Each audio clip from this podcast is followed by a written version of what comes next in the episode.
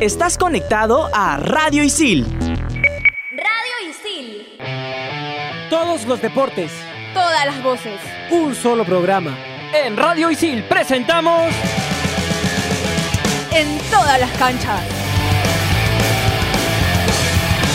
Hola, ¿qué tal? Bienvenidos a una edición más de En todas las canchas el día de hoy. Y como siempre, tenemos un programa exquisito. Para llevarles esta información, estoy aquí con, con Fernando y con Alberto. ¿Qué tal, muchachos? Gabriel, ¿cómo estás? Alberto también aquí para hablar de todo lo que corresponde al polideportivo aquí en, en todas las canchas. Alberto. Fernando, ¿qué tal? ¿Cómo estás? Gabriel, ¿qué tal? ¿Cómo van? Estamos a muy pocos días del inicio de los Panamericanos, así que lo vamos a ampliar en minutos. Sí, tenemos una, una invitada especial, una, una, gran invitada que nos acompaña el día de hoy. ¿Qué tal, Paula Motino? ¿Cómo estás? Muy bien, muy contenta de estar aquí. Paula Motino, que es una competidora de salto largo, plus marquista nacional, y fue nombrada la mejor atleta de 2018 por la federación. Así es, sí, fui nombrada mejor atleta con mucha sorpresa de mi parte, pero muy contenta de haber recibido esa, ese reconocimiento. Además también conseguiste el récord 4%. En... Sí, bueno, el de 4% ya lo teníamos de antes, hice el récord de 100 metros planos 100 metros y planos. el de salto largo el año pasado. Ahora, estaba leyendo un poco eh, cómo comienzas tú en, en esto del atletismo y, y leí que tienes una, una, influencia muy fuerte de tu padre. Sí, así es. Mi papá fue atleta hace más de 30 años. Él fue campeón nacional, tiene medallas sudamericanas. De hecho, fue campeón de sur en la apuesta 4%. Eh, hasta el día de hoy tiene el récord nacional de esa prueba y fue mi primer entrenador. Así que fue la influencia más grande que tuve para entrar en este deporte. Y a ver, tienes a tu padre que es una leyenda en, en el atletismo peruano. Tú también seguramente apuntas a eso cómo tener a un padre de referencia para lo que se pueda venir, porque estamos a nada del inicio de los Panamericanos, los consejos que te puede dar tu padre en el transcurso de tu carrera, qué tan importante ha sido tu papá para, para ti. Bueno, yo creo que mi papá ha sido determinante para todo lo que he hecho en el deporte. Eh, no solamente fue mi entrenador, sino también la persona que más me ha motivado y que más ha estado detrás de mí para que yo haga las cosas, porque no ha sido todo fácil, ¿no? De hecho, uno cuando es más joven pues no, no cuida los detalles, las cosas que uno tiene que hacer eh, en todo este proceso de convertirse en un deportista de alto rendimiento.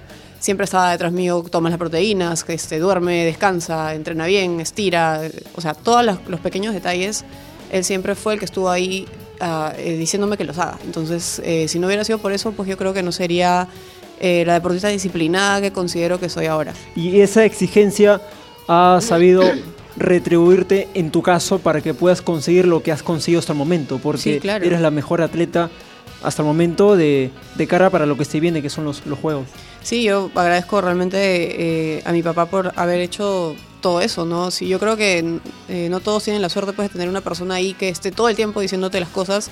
Tal vez en algún momento me molestaba, incluso porque era bien insistente en ocasiones mi papá, pero siempre ha sido eh, algo que eh, he agradecido mucho, tenerlo a él, mi mamá también, o sea, mi mamá también ha sido una influencia fuerte, un apoyo detrás de, de todo. No, no, lo, no la conoce mucha gente, pero ella también era la que me, me llevaba a los entrenamientos, la que se quedaba ahí esperándome que termine de entrenar. Entonces, creo que mi familia en general ha sido una influencia muy grande. Y ahora, luego de haber sido reconocida como la mejor atleta en 2018, ¿cuál es tu actualidad ahora en 2019 en, en lo que respecta a lo físico, lo mental?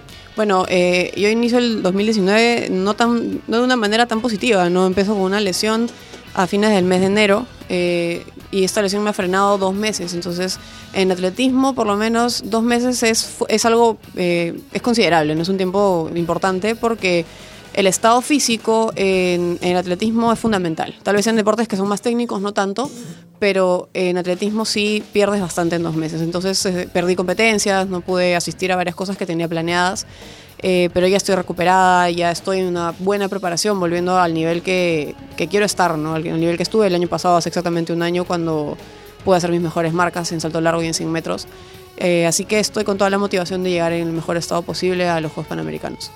Muy bien, antes de, de continuar con esta entrevista, eh, mencionabas que, que, tu padre te, digamos que, que, te enseñó esto del atletismo y hemos entrado a una sección que, como bien, Fer bien sabe, a mí me encanta, porque se llama Como Jugando. Ok. Entonces, hoy, como jugando, vamos a aprender un poco sobre remo. ¿Qué te parece? Ok.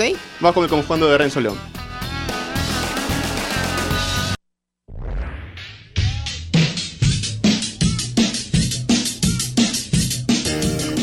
Hola, soy Renzo León. Hoy les voy a explicar un poco acerca de lo que es el remo. nosotros ent- entrenamos y competimos en lagunas y lagos sin oleajes. eh, mientras más plano el agua es mejor. Eh, tenemos embarcaciones individuales de dobles de 4 y hasta de 8 integrantes. Competimos en una distancia de 2 kilómetros y es una prueba contra reloj. O sea, quiere decir que el primero en pasar la meta es el ganador. Bueno, esto lo aprendieron como jugando.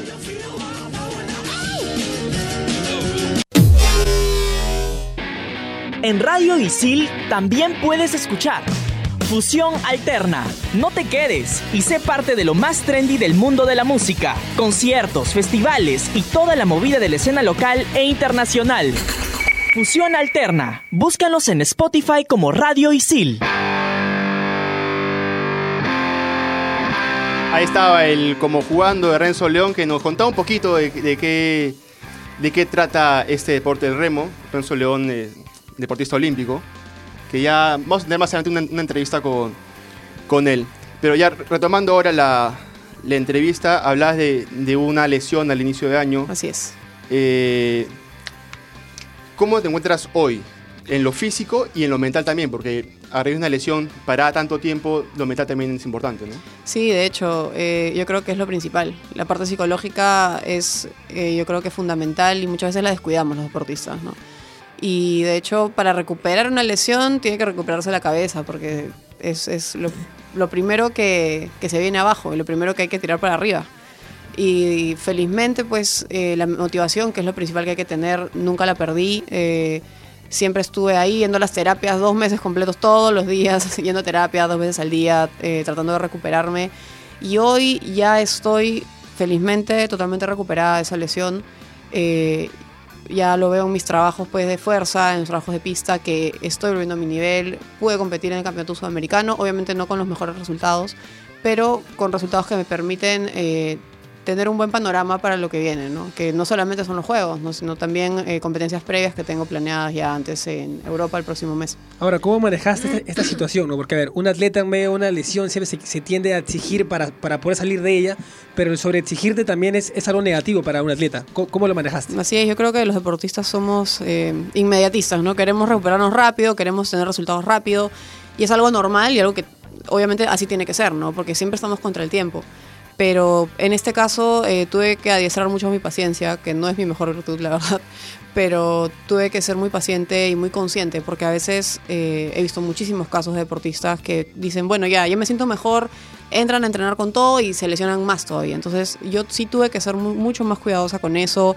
Hice un trabajo pues integral, no solamente fisioterapia, este, siempre estar yendo al médico, estuve con el psicólogo, un tema nutricional también para poder este, atacar por todos lados esa lesión y poder recuperarme rápido, pero también de una manera consciente y una manera que pueda regresar eh, ya al 100% para poder entrenar bien, porque no se trata de regresar pues al 80% y volverse a lesionar.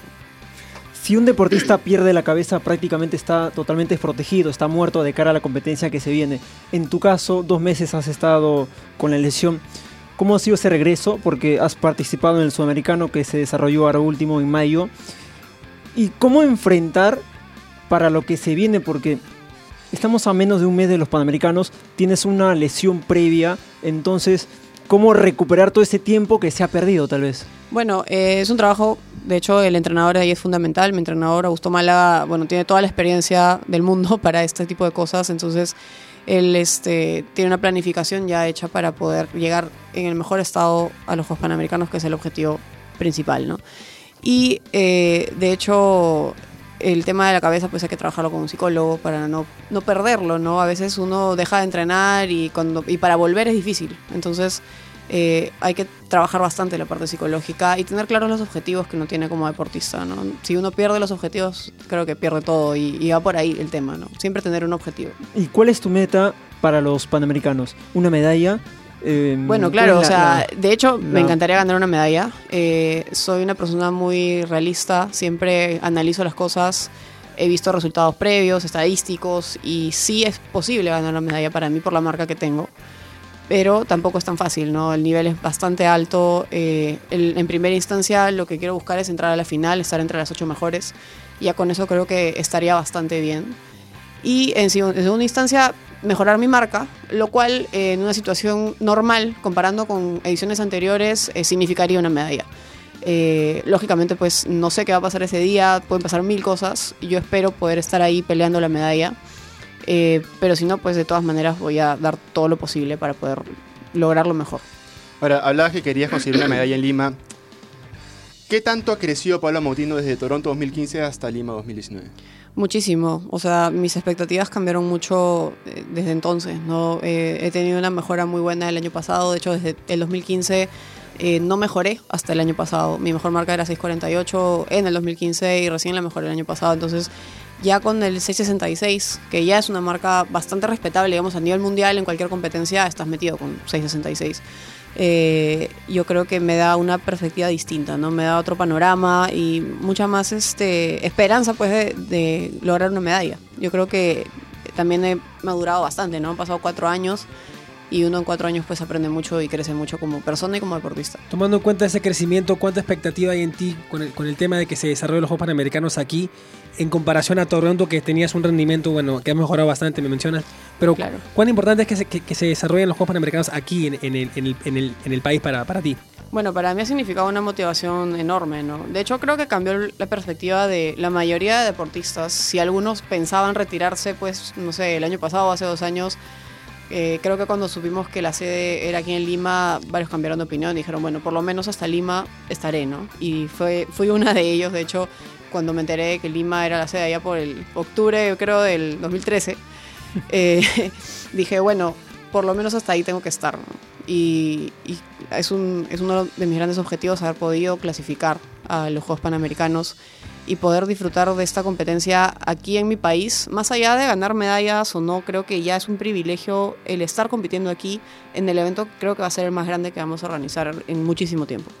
Y un deportista peruano, ¿cómo puede absorber esa presión para después convertirlo tal vez en tranquilidad y enfrentar la competencia de la más tranquilo posible?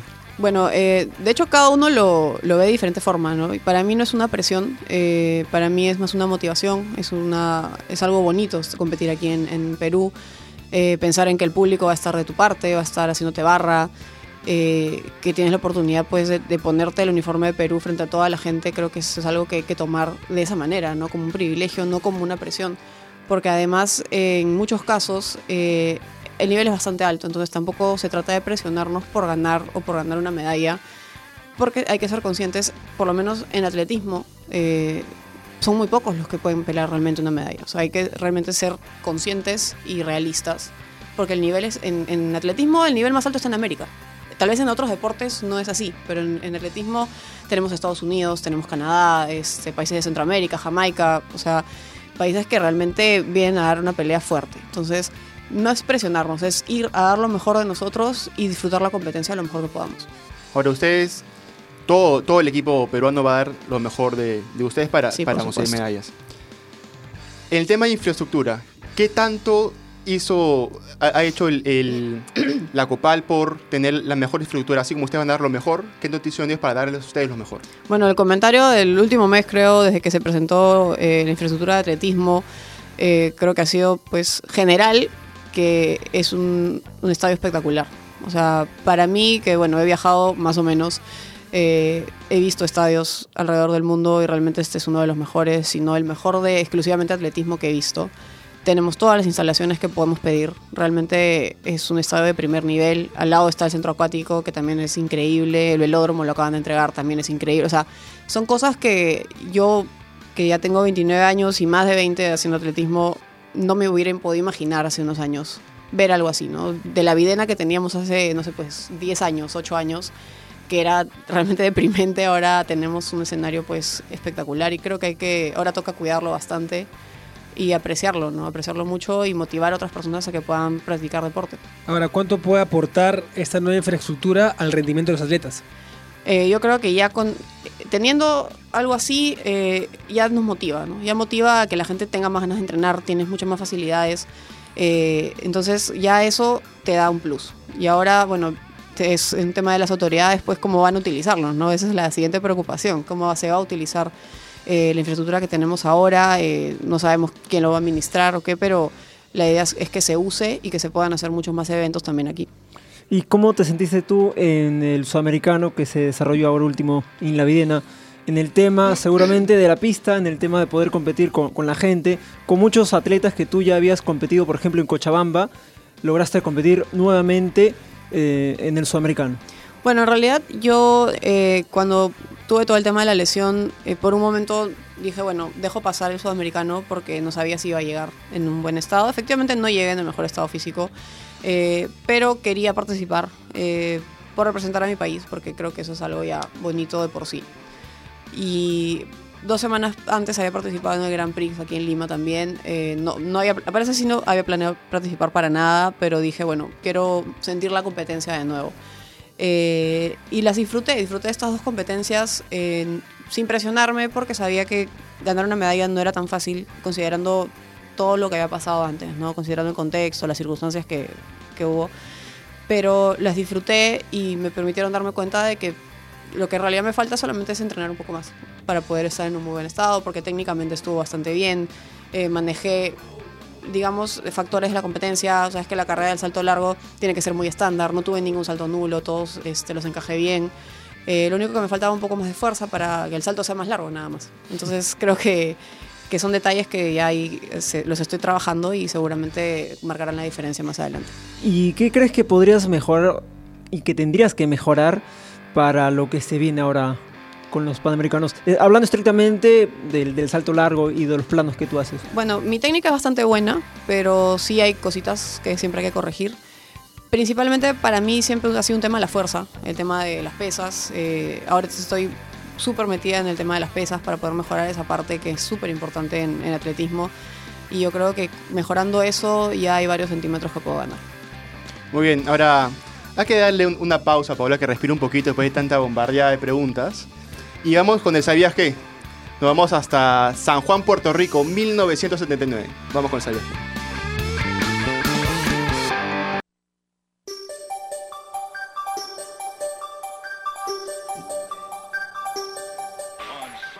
¿Sabías que? En los Juegos Panamericanos de San Juan 1979, el hockey, patinaje artístico y de velocidad, el softball, el tenis de mesa y el tiro con arco fueron los nuevos deportes incorporados a la lista de estos Juegos. Nicaragua volvió a ausentarse, mientras que Antigua y Barbuda se hicieron presente por primera vez en el evento deportivo continental, que ya contaba con la participación de 34 naciones. En estos Juegos, la delegación peruana obtuvo tres medallas, una de plata y dos de bronce. Con estos logros ocupó el puesto 15 en el medallero general, que fue nuevamente liderado por Estados Unidos, seguido por Cuba en segundo lugar. Estás conectado a Radio Isil. Radio Isil. Ahí estaba el ¿Sabías de San Juan, Puerto Rico, 1979. Hola, Paola, está viendo tus, tus títulos nacionales. Y en 100 metros eres campeón nacional 2006, 2007, 2010, 2011, 2012, 2013, 2014. Aparte, Y creo, creo que 17, 18, eh, 18 también. eh, en salto largo eres campeón nacional de 2013 al 2017. Así es. Múltiples títulos nacionales en ambas disciplinas. Si te dicen, elige el salto largo o los 100 metros. Me ¿con cuál te preguntan, me preguntan mucho eso, pero sí, el salto largo lo tengo bastante claro. ¿Y, y por, qué, el salto largo y no...? El salto largo eh, te permite corregir errores en una competencia, porque lo mínimo que tienes son tres saltos, ¿no? Los tres saltos de clasificación. Entonces, si haces un primer salto malo, puedes corregir para el segundo, y si haces dos saltos malos, puedes corregir para el tercero. Entonces, es un tema de oportunidad que te da el salto largo, además que eh, con detalles técnicos puedes mejorar bastante. ¿no? En cambio, en los 100 metros, si cometes un error, se acabó todo. O sea, ahí es a todo nada. Entonces es más complicado enfrentarse a una competencia de 100 metros a nivel psicológico también. O sea, yo sufría mucho cuando tenía que correr 100 metros porque sabía que un error me iba a malograr toda la carrera. Entonces, agarrar una carrera perfecta es bien complicado.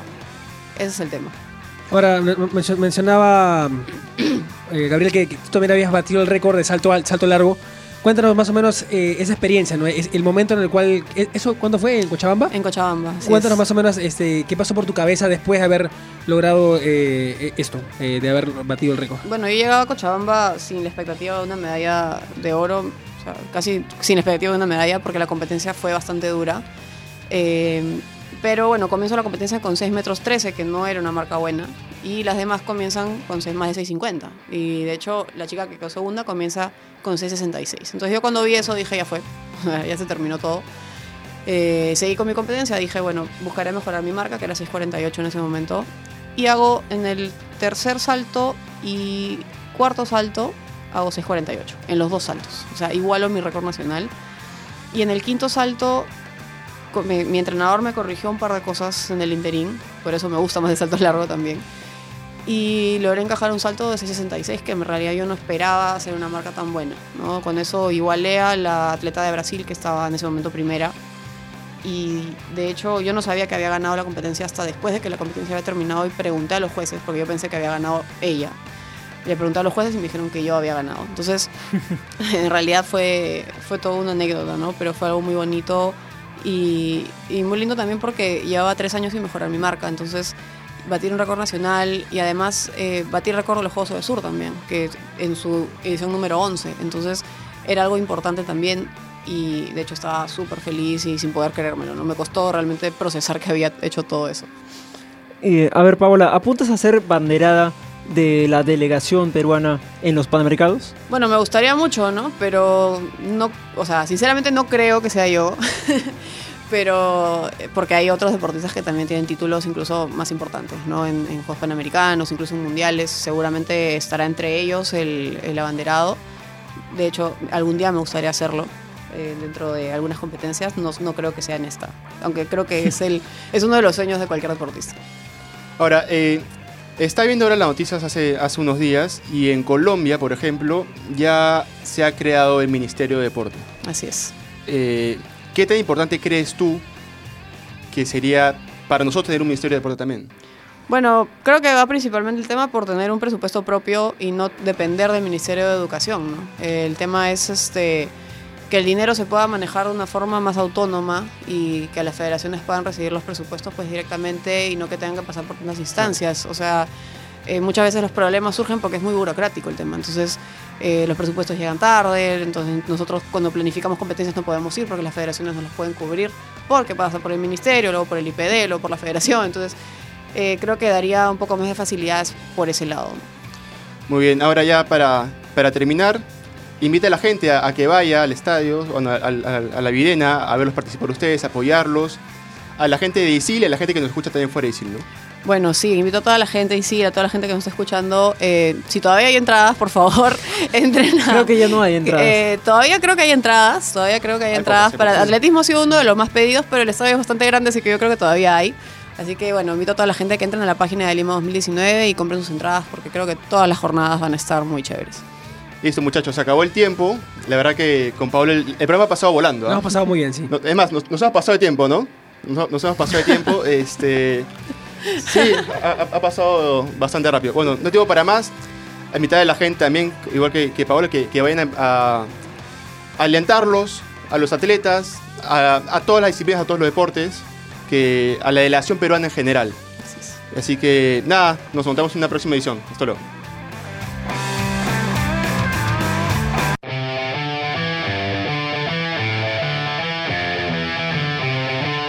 Isil presentó En todas las canchas. Estás conectado a Radio Isil